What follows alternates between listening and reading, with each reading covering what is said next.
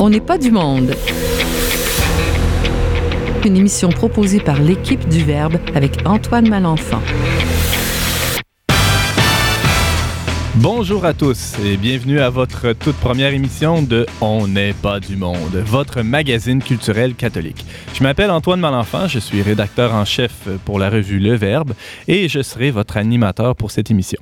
À chaque semaine, euh, je vais être accompagné par trois chroniqueurs qui viendront vous parler de politique, de sexe, de famille, de reportage, de musique et j'en passe.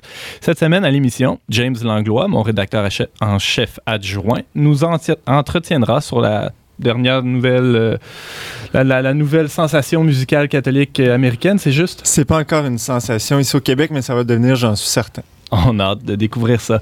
Notre homme de lettres, Alex Lassalle, nous présentera Simon Leys, un intellectuel qui s'est engagé contre la révolution culturelle chinoise.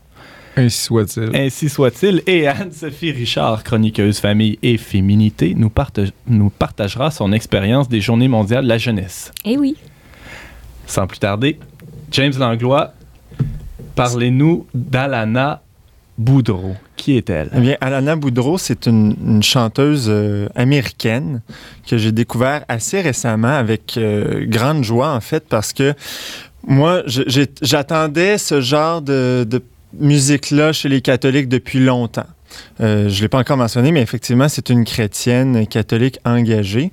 Puis, en fait, moi, je trouve que d'un côté, dans le monde francophone, qu'est-ce qu'on a comme, je dirais, artistes catholiques? Euh, on a, par exemple, Glorious ou Grégory Turpin, qui sont des, chanteurs français, des groupes français, mais ça a quand même, ils ont quand même une, tonalité, euh, un type bien français, là, qui peut nous apparaître même parfois un peu quétaine ici en Amérique du Nord. Et du côté... Attention à ce que vous dites, là, sont peut-être à l'écoute.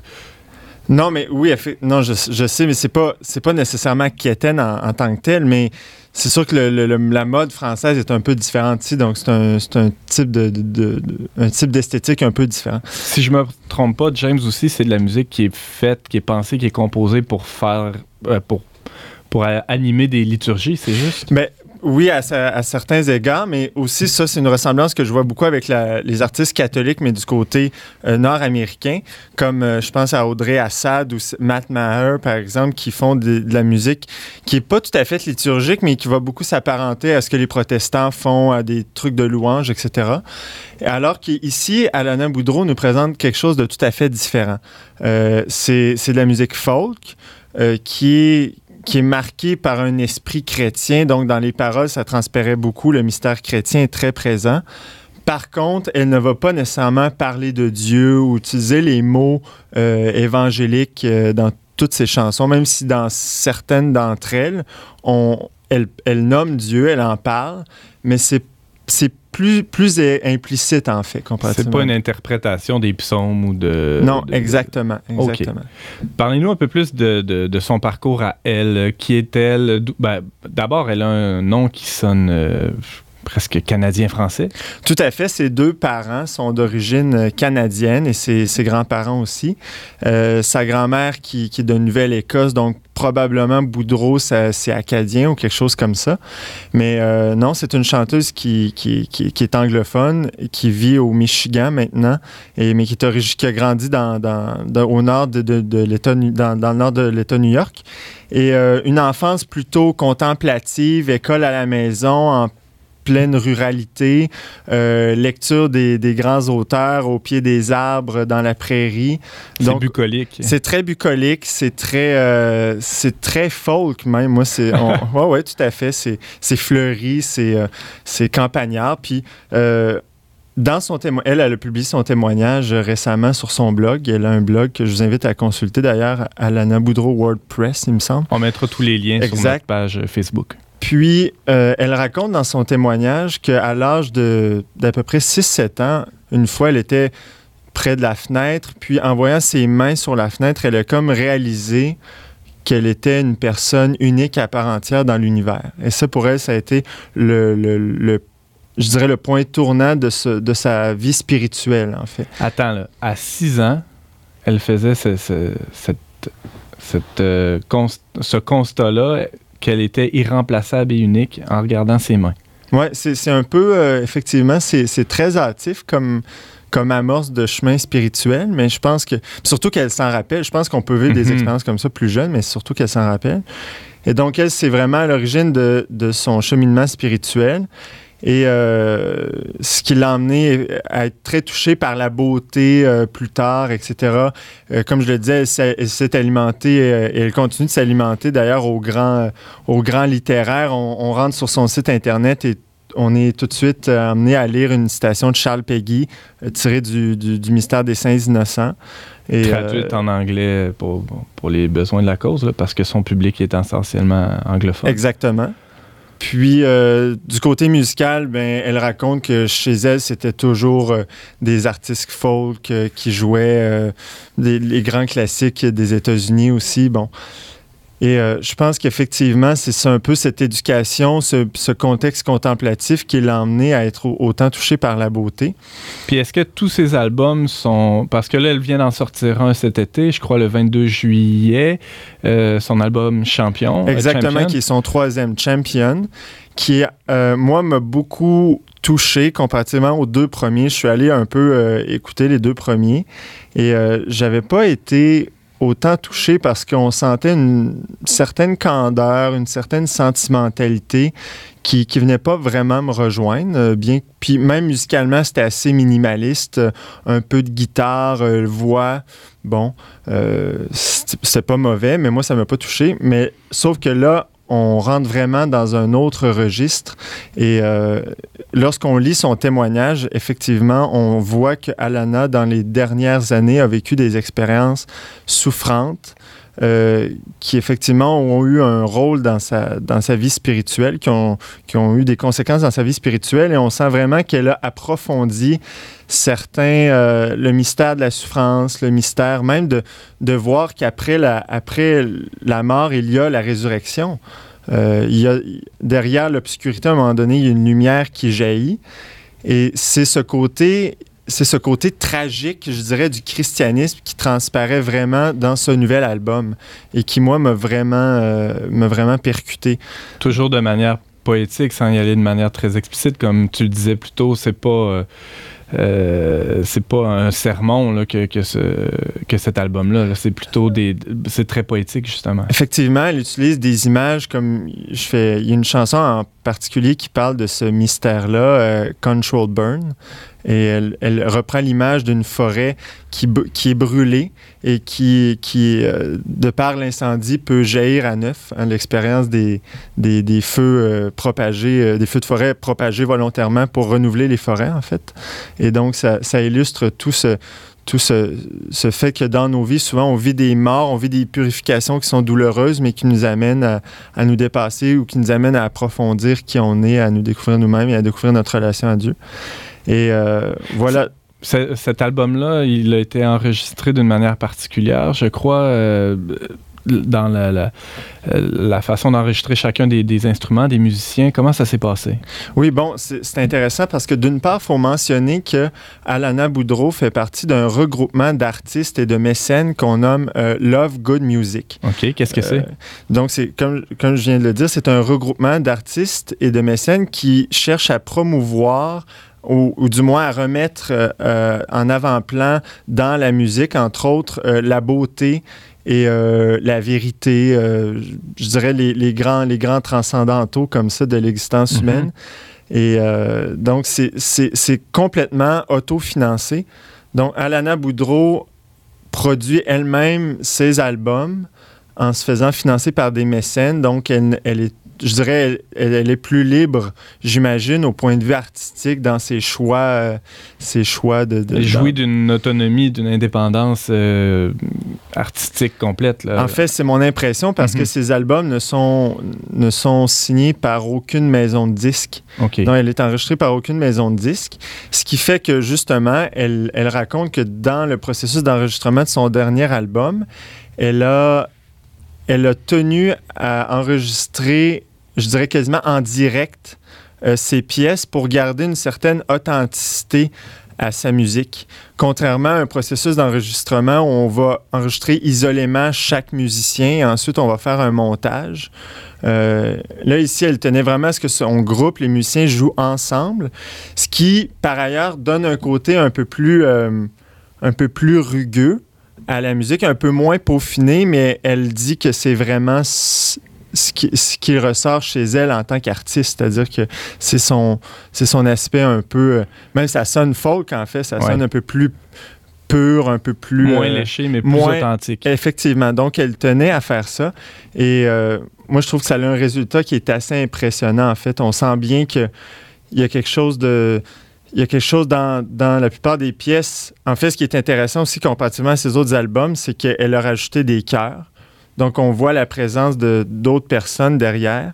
Il y a aussi d'autres musiciens, euh, guitare électrique, orgue électrique. Donc, on sent qu'il y a une plus grande euh, communion, ça donne une plus grande chaleur, plus, de, de personnalité, plus de profondeur à la musique, en fait. Parle-nous, euh, James, un peu de, le- de l'extrait qu'on va entendre dans quelques minutes. Petros, en fait, c'est le, je dirais, c'est le single parce qu'avant Champion, qu'elle a sorti au mois de juillet, elle a sorti euh, l'hiver dernier un petit EP de cinq chansons et d'après moi, c'était pour euh, justement financer son prochain, son dernier album Un EP, c'est un, un mini-disque. en Exactement, quelque sorte, de cinq- de cinq pistes. Mhm. et sur lequel il y avait le single, sur lequel il y avait la piste euh, Simon Petros, en fait, en parenthèse Petros, parce que c'est, ça fait référence à Simon, au personnage de Simon Pierre dans, dans les Évangiles. Oui. Et euh, ce- ce- cette chance, cette piste-là a fait l'objet d'un, d'un- d'un vidéoclip qu'on peut voir sur YouTube. Et c'est comme ça, d'ailleurs, que j'ai, j'ai découvert Alana Boudreau en tombant sur le vidéoclip sur Internet. Et euh, moi, ça, ça m'a tout de suite ébloui parce que le vidéoclip commence citation de Ha- Hans Urs von Balthasar, euh, grand théologien du 20e siècle, Rien de moins. qui parle de, de Simon-Pierre, de- du, du fait de sa trahison et combien il est aimé malgré sa trahison envers le Christ. Et là, le clip commence, on voit les, on voit les, on la voit en studio, euh, belle, jolie jeune femme dans la vingtaine qui a une voix magnifique avec ses musiciens. Euh, moi, ça m'a touché immédiatement. Et, euh, De quoi parle le texte, euh, plus précisément? Oui, ce qui, est- tout autant prenant dans cette chanson-là, c'est que, bon, c'est une des, quelques chansons sur son, album qui, on voit qu'il y a une référence très explicite à, la foi chrétienne. Euh, dans, son, dans le refrain, elle chante if I, if I could love you more than all the saints and angels combined, if I could give you just one tiny thing, it would be my own life. Parle-t-elle à Dieu, parle-t-elle à, à son mari? D'ailleurs, elle vient de se marier euh, il y a une semaine et elle est en.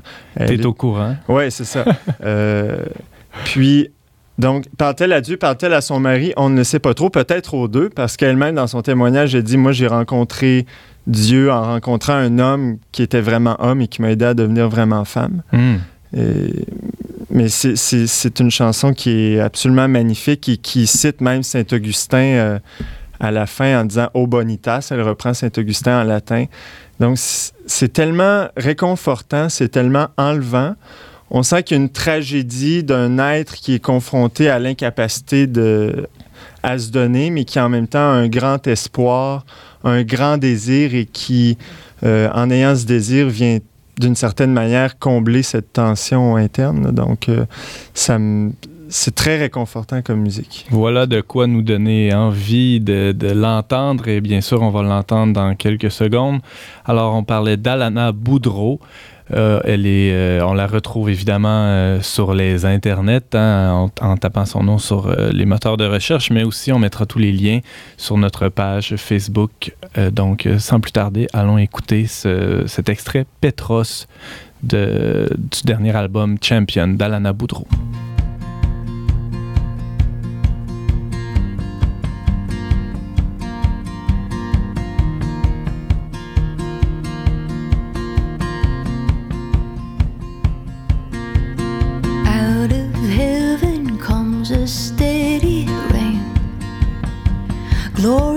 So heavy. Beauty feels like pain.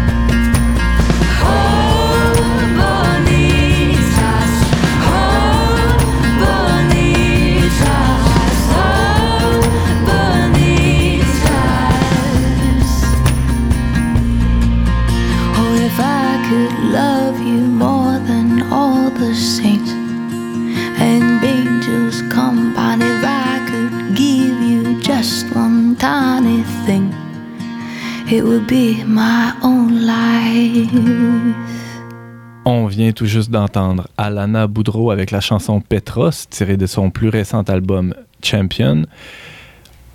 Vous êtes toujours à l'antenne euh, de Radio VM et euh, c'est l'émission On n'est pas du monde qui suit son cours et on reçoit aujourd'hui un homme de lettres en la personne d'Alex Lassalle. Salut Alex. Salut Antoine. De qui, de quoi, de qu'est-ce que tu vas nous parler aujourd'hui?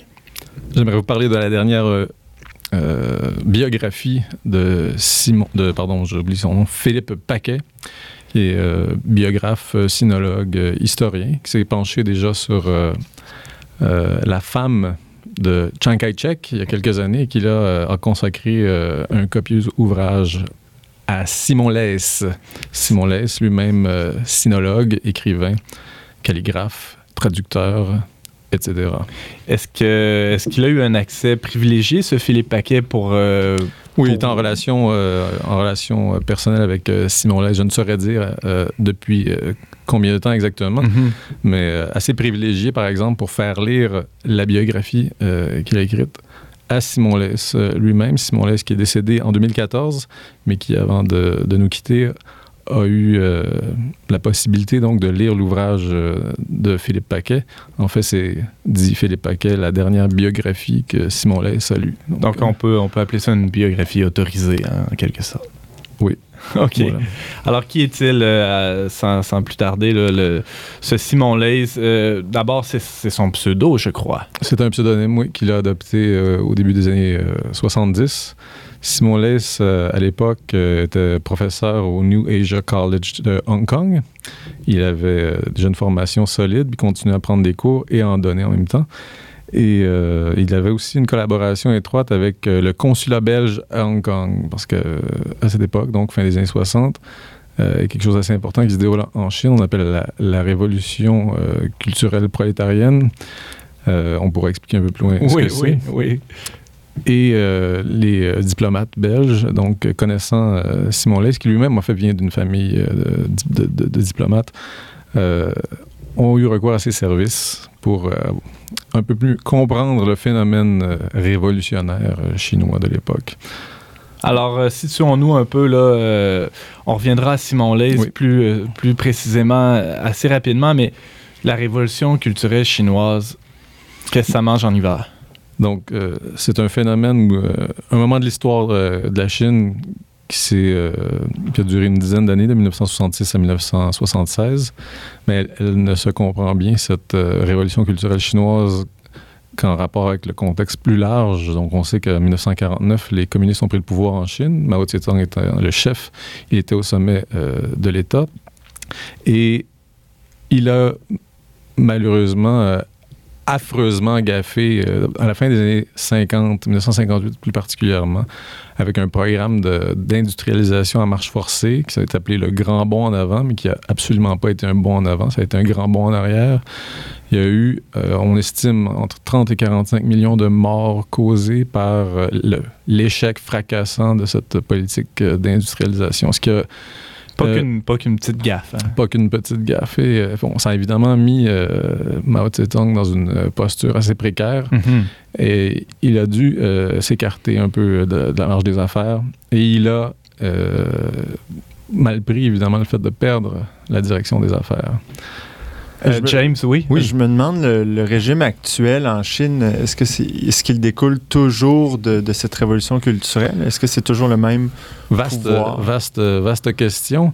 Euh, on peut peut-être épiloguer un peu là-dessus plus tard, mais je peux toujours dire, euh, et là c'est le diagnostic euh, qu'un dissident chinois actuellement emprisonné euh, porte sur le, le- le régime actuel. Il parle d'une dictature post-totalitaire. Donc on peut dire qu'il y a eu une amélioration des choses en Chine, étant post-totalitaire, mais dictature, bon, c'est quand même pas euh, le meilleur des mondes. Mhm.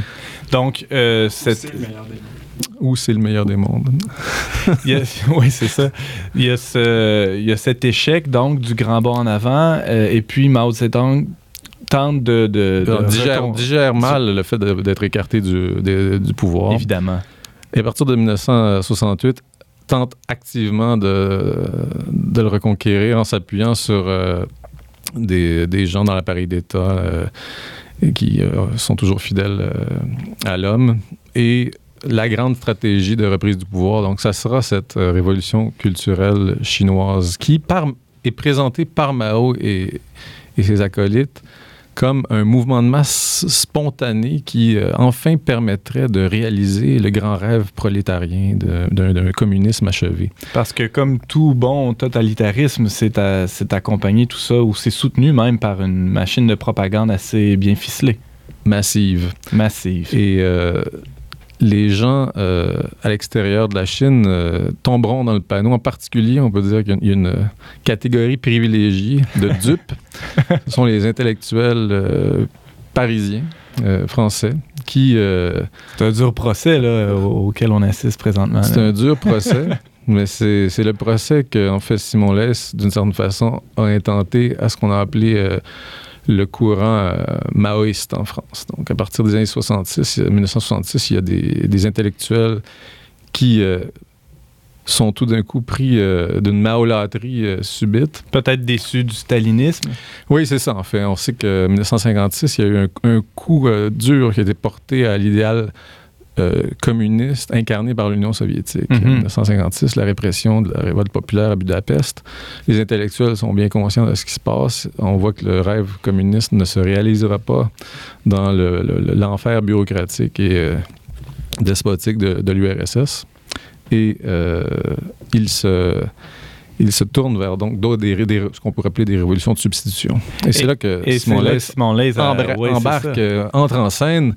Simon Leys, qui, euh, lui, est en- dans une position privilégiée pour voir ce qui se passe en Chine. Il a eu sa formation à Taïwan, à Singapour, et euh, dans les années, fin des années 60, il travaille donc comme professeur à Hong Kong, et comme j'ai signalé plus tôt aussi, il travaille comme consultant auprès du consulat belge et à chaque deux semaines, donc euh, à partir de 1967, il est appelé au consulat pour déposer euh, un, un rapport pour euh, Ses observations. synthétiser voilà, un peu ce qu'il peut comprendre du phénomène, parce qu'il faut comprendre qu'il y a une frontière entre Hong Kong, possession britannique, puis la Chine continentale. Mhm. On essaie de déchiffrer ce qui se passe. Et donc, euh, Simon Leys est en première loge pour, pour, pour le faire. Et c'est de ces rapports, dans le fond, accumulés pendant trois ans, quatre ans, que naîtra euh, le premier pamphlet anti-maoïste, anti-totalitaire de Simon Leys, qui s'appelle Les habits neufs du président Mao. Et ce sera pas bien reçu. Ça ne sera pas bien reçu. On va euh, même euh, certains vont, vont accuser Simon Leys d'être un agent de la CIA. Donc Rappelant un certain rien de moins, aussi rien qui a de été moins. accusé de la même chose. ah oui, bon ça je, je- je- je l'ignorais, mais voilà une posture similaire. Oui, Donc, James. On, on peut dire que c'est vraiment un témoin direct des conséquences euh, du régime maoïste en Chine. il a été témoin euh, plus ou moins direct, n'étant pas lui-même euh, en Chine continentale au moment du déclenchement de la révolution culturelle chinoise, mais euh, il a quand même vu de près ce qui s'est passé. Par exemple, on- il a vu, il a assisté à l'assassinat d'un critique du maoïsme euh, qui vivait à Hong Kong. Le type s'est fait assassiner au pas de sa porte. là. Alors, il, il est entré brutalement, la, la politique ou l'horreur de la politique, comme il dirait, est entré brutalement dans sa vie à ce moment-là, 1967. Mais donc, comparativement aux autres intellectuels euh, occidentaux qui, qui vénéraient le, le régime, dirais-tu que c'est lui qui a le plus vu? Ah ben là, c'est clair. C'est qu'il Ouais. est un, un pionnier en la matière. là. Il a vraiment contribué à, à ouvrir les yeux. Alors, ceux qui, euh, ceux qui avaient des oreilles pour entendre et des yeux pour voir, mais ils étaient relativement peu nombreux au départ. hein. Il a fallu plusieurs, euh, plusieurs euh, essais successifs de Simon Leys pour, euh, pour disons, euh, faire accepter sa- son, son rapport, si on veut, sur, le, sur la situation. Donc, Faire- Revenons à. On est en 71, si je me trompe pas, la, sortie des habits neufs du, du président Mao. du président Mao. Et quel- de, quoi il est question Pourquoi c'est si mal reçu, ce, ce pamphlet? Ben, premièrement, on, on est, on est euh, ici, je pense, dans un conflit de, de culture, euh, un conflit euh, idéologique, ou, ou plutôt, encore pour mieux le dire, un conflit entre le réel et l'idéologie. C'est-à-dire Mhm. qu'on a un témoin tout à fait sobre, même s'il y a quelque chose d'assez caustique dans, dans son pamphlet, là, il il n'y allait pas de main morte, mais il s'appuyait sur des données tout à fait factuelles et euh, il se contentait donc de rapporter les choses. Euh, plus tard, il dira qu'il n'y avait absolument, mais absolument rien de, neuf, de novateur euh, dans son, livre. C'était simplement l'évidence qu'il rapportait, un peu comme justement le petit garçon dans le conte d'Anderson, auquel le titre fait référence. Le roi est nu, hein, le roi n'est pas habillé. On fait simplement dire ce que, ce que tout le monde voit ou que personne ne veut voir. Donc, il y a un déni de réalité euh, assez généralisé, voilà. autant euh, chez les intellectuels français que même dans une bonne partie de la, euh, de la Chine continentale. La Chine continentale, non, elle, subissant, subissant euh, les offres de Mao, euh, était était très au courant de ce qui se passait. Il y a eu euh, des milliers de morts et des, des centaines, des dizaines de milliers de personnes traumatisées par la répression. Alors, on a été, euh, on n'était pas dans l'illusion du tout. là. On était bien, dans- bien dans le concret du, du crime. Donc, Simon Leys, de son, son premier nom, Patrick Rickman, Pierre Rickmans. Pierre, Rickmans, voilà. euh, il, il écrit sur le président Ma- Mao. Il, euh, il va faire même un deuxième pamphlet quelques cinq ans plus tard, où là, la critique va, va l'accueillir? Oui, l'accueil, l'accueil est plus, les gens sont plus réceptifs, on peut dire, là, parce que aussi l'idéologie maoïste connaît une certaine décrue là, à force que le temps avance. Bon, les- Mhm. la réalité finalement commence à, à s'imposer. En 1974, Ombre chinoise vient quand même, et 1976, Image brisée, mais un peu rivé le clou euh, du maoïsme. Mais encore là, c'est pas parce que les gens sont, sont arrivés à, une- à un certain constat d'échec du maoïsme qu'ils ont complètement, euh, se sont complètement désolidarisés. Il y a Mhm. eu- il y a eu des gens qui sont restés longtemps sympathisants de la chose. Fait qu'on peut retenir, tu me corrigeras euh, si je me trompe, mais que c'est un esprit libre, que d'où il tenait cette liberté-là? Voilà, c'est quelque chose qui caractérise euh, Simon Leys, c'est sa, liberté euh, intellectuelle, sa, sa franchise, euh, sa lucidité. Et c'est en fait, c'est ça qui m'a intéressé chez, chez le bonhomme parce que j'ai, je me suis intéressé à Simon Leys à partir de l'année dernière, vraiment, en apprenant que c'était un, intellectuel euh, catholique, en fait. C'est un, type qui euh, a été éduqué dans la foi catholique, qui est resté fidèle à, la foi catholique toute sa vie. Et c'est justement dans le rapport entre son intervention dans le débat intellectuel français dans les années 70, euh, son œuvre de, critique de la politique et son enracinement catholique, je trouve qu'il y a quelque chose d'intéressant à aller chercher chez lui. C'est une figure euh, vivante, en fait contemporaine. Il est décédé il y a à peine deux ans. Mhm. Alors à ce moment-là, je pense que nous ici, euh, comme, comme, comme chrétiens, on est, on est devant ce défi de penser le monde, de penser la politique, de penser euh, comment on peut s'inscrire aussi dans le monde. Et Simon Leys, à, ce- à cet égard, est un, est un bon modèle, je dirais. Oui, Mais James. Est-ce que sa critique euh, du régime ou du communisme est toujours actuelle? Est-ce que ce qui est critique est toujours présent? Son intervention s'est faite dans un temps très, très déterminé. Après la mort de Mao Zedong, évidemment, bon, les choses ont changé en Chine. On Mhm. sait qu'elles ont euh, profondément changé, qu'on a, on a adopté le capitalisme, même si on garde le maquillage communiste. euh, au fond, bon, on a une conversion au capitalisme qui s'est faite en Chine. Mais il n'y a pas une conversion à la démocratie qui s'est faite. Mhm. Donc, euh, il y a toujours des, il y a toujours une logique euh, dictatoriale à analyser, à décrypter, euh, une propagande à démonter. puis à ce moment-là, je pense que l'exemple de Simon Leys euh, demeure. J'imagine qu'il y a toujours quand même une critique de certains principes ou en tout- une mise de l'avant de certains principes qui, sont toujours d'actualité, du moins, même si ça tombe dans un autre contexte.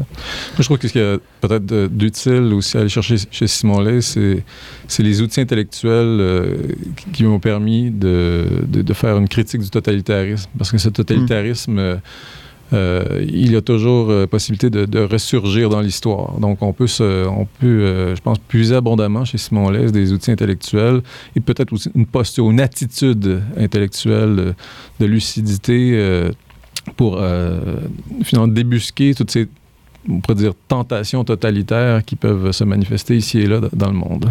Merci Alex Lassalle de nous avoir parlé de Simon Leys et de la biographie qui vient de qui est parue En mars dernier. en mars dernier euh, chez Gallimard qui, euh, qui est intitulé Simon Leys, navigateur entre les mondes. C'est un tout petit 670 pages pour euh, les plus courageux d'entre vous. Des arbres se penchent, c'est plus fort, plus fort que tout. Accroché aux branches, l'air me semble encore trop doux. Dans l'herbe écrasée,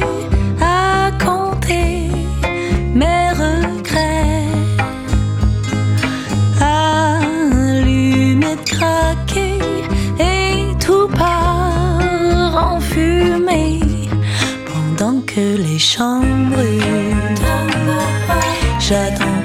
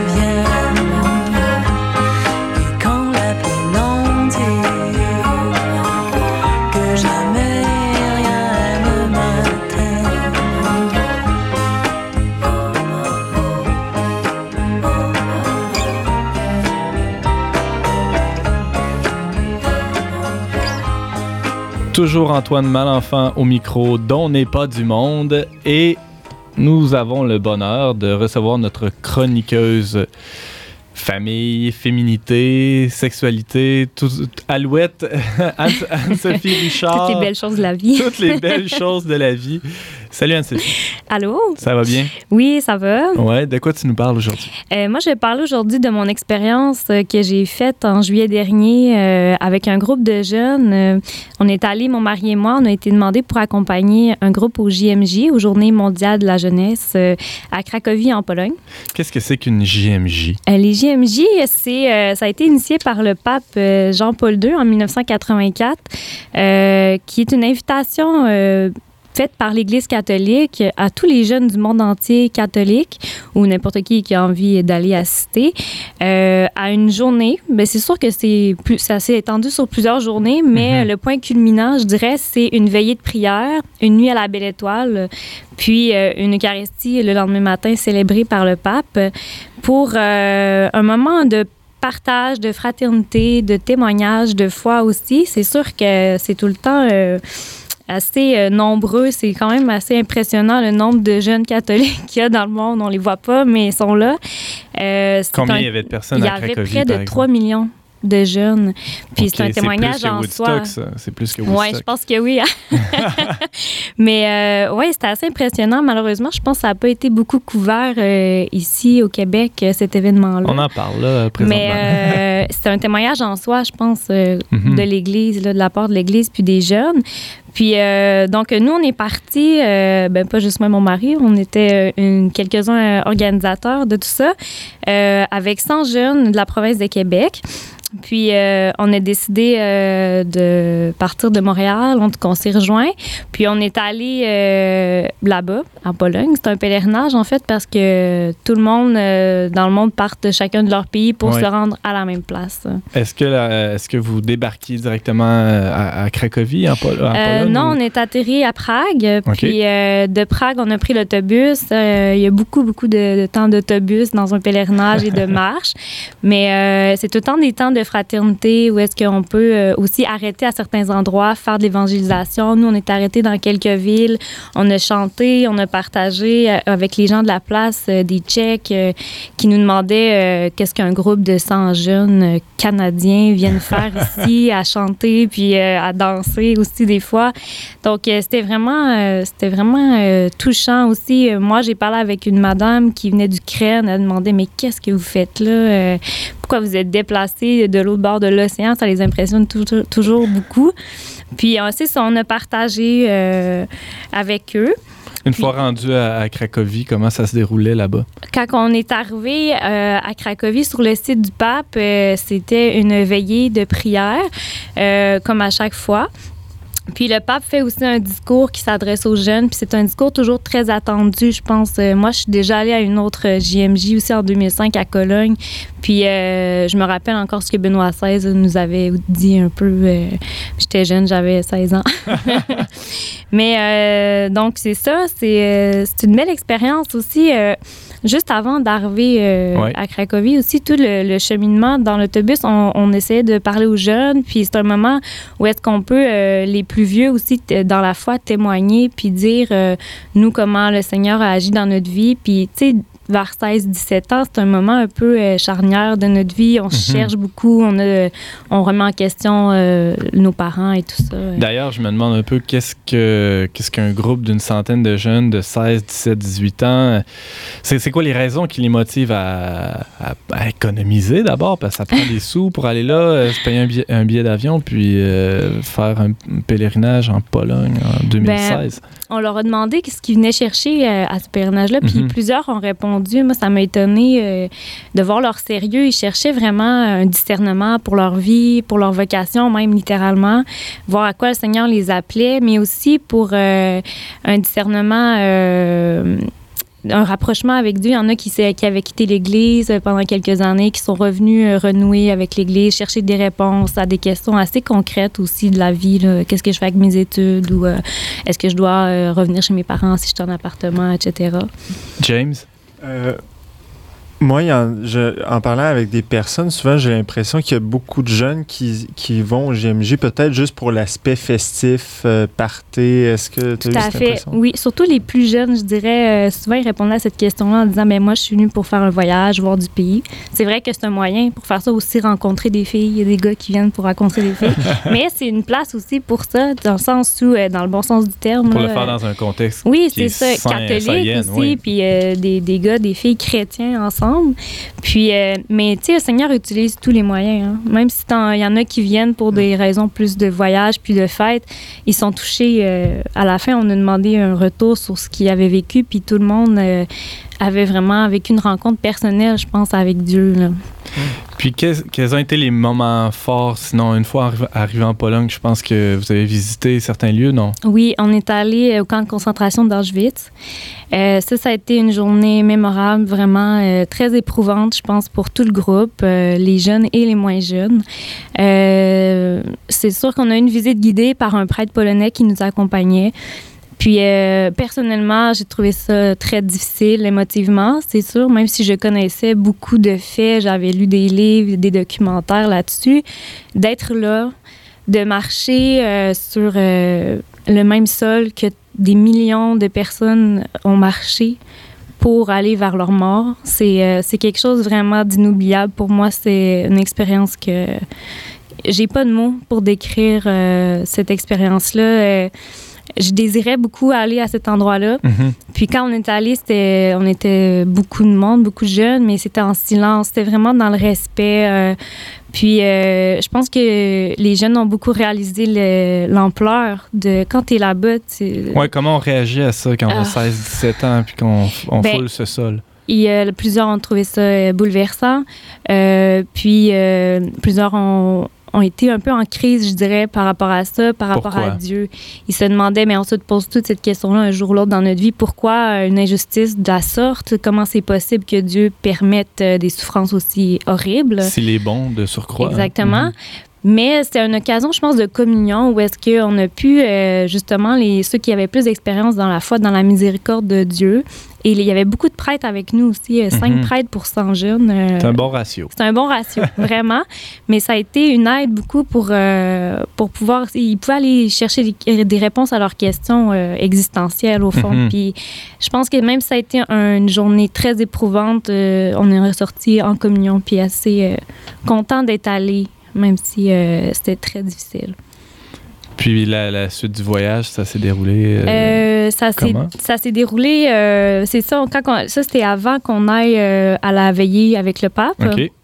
Bon, on a fait un chemin de croix aussi dans, des, dans une église magnifique. On a visité des sanctuaires à la Vierge. Il y en a beaucoup en Pologne. Elle est très euh, vénérée, je dirais, la Mhm. Vierge Marie. Euh, Jean-Paul II aussi, euh, on en a parlé. euh, Est-ce que c'est vrai que tous les, les- tous les monuments, toutes les routes portent son nom? Les écoles? Écoute, c'est très difficile de lire le polonais. Il n'y a aucune voyelle dans ce- cette langue-là. c'est un peu mal C'est commode. ouais, c'est du chinois, carrément. C'est vraiment du chinois. James? Euh, J'ai des amis aussi qui sont allés au GMJ puis qui me faisaient part que les, les Polonais ont un sens de l'hospitalité des pèlerins qui est très, très développé. Vraiment. Euh, oui. t'as- T'as vécu ça aussi? Ah oui, tout à fait. Euh, autant on peut pas se comprendre avec la langue, autant on essaie de se comprendre avec les gestes. Puis euh, sont très accueillants. Euh, quand on, marchait pour aller sur le site du pape, on a marché une dizaine de kilomètres, il faisait extrêmement chaud. On a eu peur qu'il y ait des jeunes qui s'évanouissent. Euh, il y avait presque tous les, les villageois avaient des, euh, des boyaux d'arrosage. Ils nous arrosaient, ils nous donnaient à manger, euh, des cornichons faits maison, euh, toutes sortes, des, des crêpes, il me semble, des choses comme ça. Puis euh, non, vraiment, il était, puis c'était bien organisé. Puis euh, vraiment, on était, on était comblés. Parce que Ouais. Cracovie, c'est pas une grande ville. C'est, euh, Norm, ouais, ben. je crois, 600 000 personnes euh, qui vivent à Ouais, Cracovie. c'est un peu donc, comme euh, des 2 millions et demi qui débarquent tout d'un coup, Ouais, ça doit eh non, il y avait du monde, ouais, beaucoup. Mais euh, non, on était contents. Puis euh, c'est ça, à la veillée de prière, euh, quand on est arrivé, écoutez, on, est des- on fraternise hein, avec même Mhm. des catholiques de d'autres pays qu'on connaît pas du tout. On a chanté avec eux. on se comprenait, c'est comme si on parlait un peu le même langage. On a dansé avec eux la nuit aussi, avant le. Mettons jusqu'à minuit, heure du matin. Là, après la veillée, ça dansait. Les jeunes, tu sais, ils ont de l'énergie. Est-ce qu'il y a un couvre-feu ou tout le monde Ben- danse toute la nuit? Un peu non dit, là, mais ça s'est calmé là. Vers 1h ok. du matin, ouais. On a pu dormir. James? Euh, je- si je ne m'abuse, le thème des JMJ cette année, c'était basé sur la béatitude Heureux les miséricordieux, hein, c'est ça? Oui.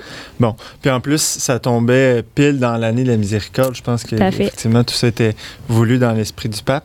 Est-ce que tu as senti que ce pèlerinage dans l'année de la miséricorde avait une connotation particulière? Euh, ben, j'ai pas vécu beaucoup de pèlerinage, là, mais comme je l'ai dit, mais euh, c'est vrai que le, le pape n'a pas, euh, dans ses, dans ses euh, discours auxquels nous on a assisté, il n'a pas parlé expressément de la miséricorde. Par contre, à la veillée de prière, durant l'adoration, il en a parlé. Puis c'est sûr que c'est un esprit qui nous appelait à, à prier pour euh, ceux qui étaient en guerre, pour ceux qui, euh, qui faisaient la guerre aussi, ceux qui, qui étaient les acteurs euh, principaux là-dedans, qui qu'on a du mal à aimer au fond. Puis il y a eu des témoignages aussi de quelqu'un de la Syrie qui, a parlé de, sa ville et tout ça. Puis euh, c'est sûr que le pape nous appelle à la miséricorde à travers ça. Puis euh, c'est ça. Mais surtout, il nous parlait plutôt de sortir de nous-mêmes, de risquer, du confort. Ça, ça a touché beaucoup les jeunes aussi. euh. Tu disais qu'il y avait eu euh, de l'adoration, Oui. 2 millions et demi de personnes Oui. qui font de l'adoration en même temps. Ça se tout peut, le ça? monde à genoux. Ouais, ouais, c'était, c'était mémorable. c'était incroyable de voir ça, euh, le respect, le silence. euh, écoutez, c'était pas des, des, des adultes de 30 ans, là, c'était des jeunes, euh, souvent 18 ans et moins, mais ils étaient à genoux, ils priaient, puis c'était, c'était pas 10 minutes, là, ça a duré euh, 35-40 minutes. puis le pape est resté tout le long aussi à genoux euh, devant le Saint-Sacrement, puis c'était en silence, il y avait des chants mais il y avait personne qui faisait de prière ou qui parlait. Donc, euh, c'était c'était vraiment émouvant de voir le respect euh, que les jeunes avaient pour, euh, pour le Saint-Sacrement. Tu disais que le pape avait parlé aux jeunes. Je pense qu'il y a un certain talent pour s'adresser Oui. euh, à la jeunesse d'aujourd'hui. Vraiment. comment il s'est adressé à eux? Qu'est-ce qu'il leur a dit? Euh, il a été, euh, je trouve qu'il parle avec force, puis il est très simple, très clair, puis euh, il prend pas de détour pour dire, parler de l'Évangile, puis de la radicalité aussi de l'Évangile. Il a dit de faire attention à penser que le bonheur, c'est ton divan. Clairement. Il a dit qu'on n'est pas fait, on n'est pas venu au monde pour végéter. Je trouve que c'est une belle expression. Je trouve que ça, ça touche un peu, surtout les sociétés occidentales. Mhm. Dans notre culture, ici nord-américaine, c'est très important pour nous, le confort. le euh, loisir. le loisir, le divertissement, euh, euh, puis au fond, euh, rester isolé un peu dans nos choses, euh, avec notre cellulaire, notre écran. Puis euh, il a mis en garde comme ça, puis il dit c'est pas la vie que le Christ veut pour toi. Ça. Puis euh, il dit euh, on pense que pour être heureux, on a besoin d'un bon divan, d'un divan qui nous aide à nous sentir à l'aise, tranquille, bien en sécurité. Mais euh, il a appelé à, à risquer, à aller à la rencontre de l'autre. Puis euh, je pense qu'en faisant un pèlerinage comme ça, c'est un peu aussi euh, prendre un risque de sortir de Mhm. notre confort parce que c'était pas du tout confortable. James? En entendant ces paroles du pape, moi, je me suis dit, le pape est-il un Nietzschéen? Parce que Nietzsche qui disait, le, votre confort sera votre poison. Euh, Alex Lassalle, toi qui es un homme de lettres, euh, qu'est-ce que tu penses de ça? Ben, j'avais jamais entendu cette citation de, de, de Nietzsche. Je fréquente peu, mais euh, ça me rejoint. Euh, sérieux, je, je me sens évangélisé tout d'un coup. là. Sortir de, de, de la bulle, euh, du confort, tout Oui. ça. Je pense qu'on est tous euh, happés par le confort, quelque part. Oui, c'est une tentation très forte. euh, puis euh, c'est ça, c'est l'appel au risque. Puis je pense que ça se traduit dans beaucoup de choses de notre quotidien auquel on, on doit être attentif. Vraiment. Donc, euh, comptes-tu aller à, à Panama en J'aimerais ça, 2019? ouais? Vraiment, oui. Mais nous, euh, moi et mon mari, on est sortis de notre confort. On a quatre enfants, on les a fait garder. euh, puis euh, ça a été un peu compliqué de se rendre là-bas, mais vraiment, je suis comblée. je suis rendue une fan finie des, des JMJ. Donc, à, Totalement. à refaire. Tout à fait. On mettra les liens de- du discours du pape sur notre page Oui. Facebook.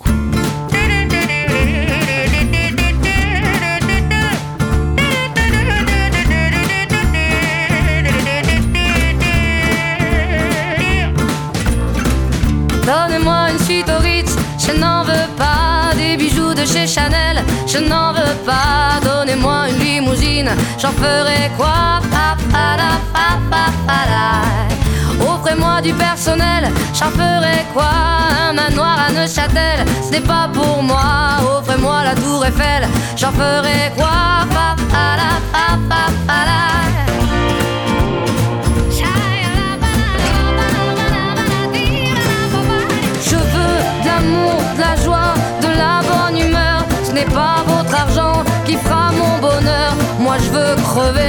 La main sur le cœur. Allons ensemble découvrir ma liberté. Oubliez donc tous vos clichés. Bienvenue dans ma réalité.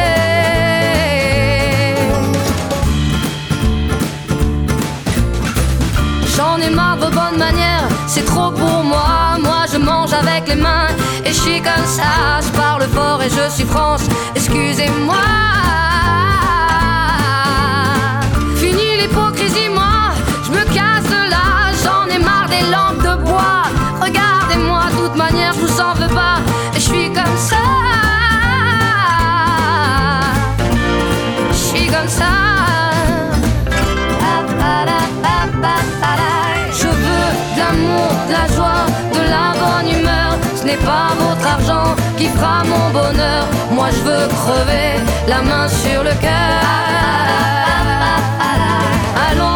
Ensemble découvrir ma liberté. Oubliez donc tous vos clichés. Bienvenue dans ma réalité.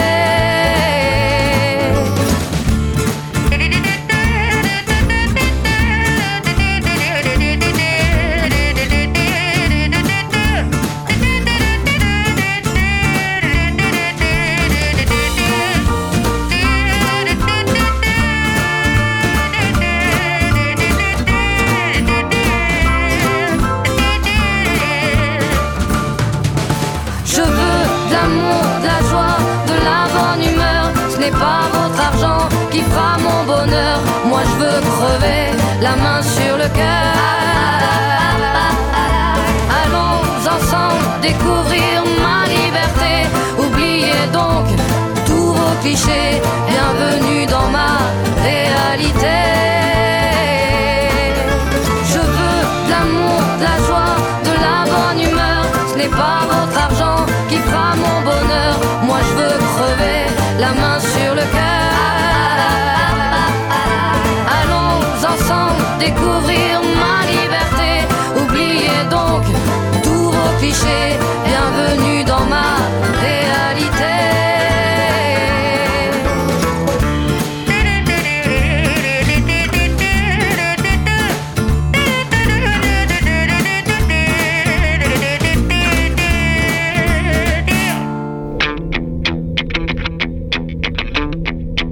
Merci d'avoir été des nôtres. On recevait aujourd'hui Alex Lassalle, Anne-Sophie Richard et James Langlois. On se retrouve la semaine prochaine. Merci à Daniel Fortin à la régie, James Langlois aux choix musicaux. Cette émission a été enregistrée dans les studios de Radio VM.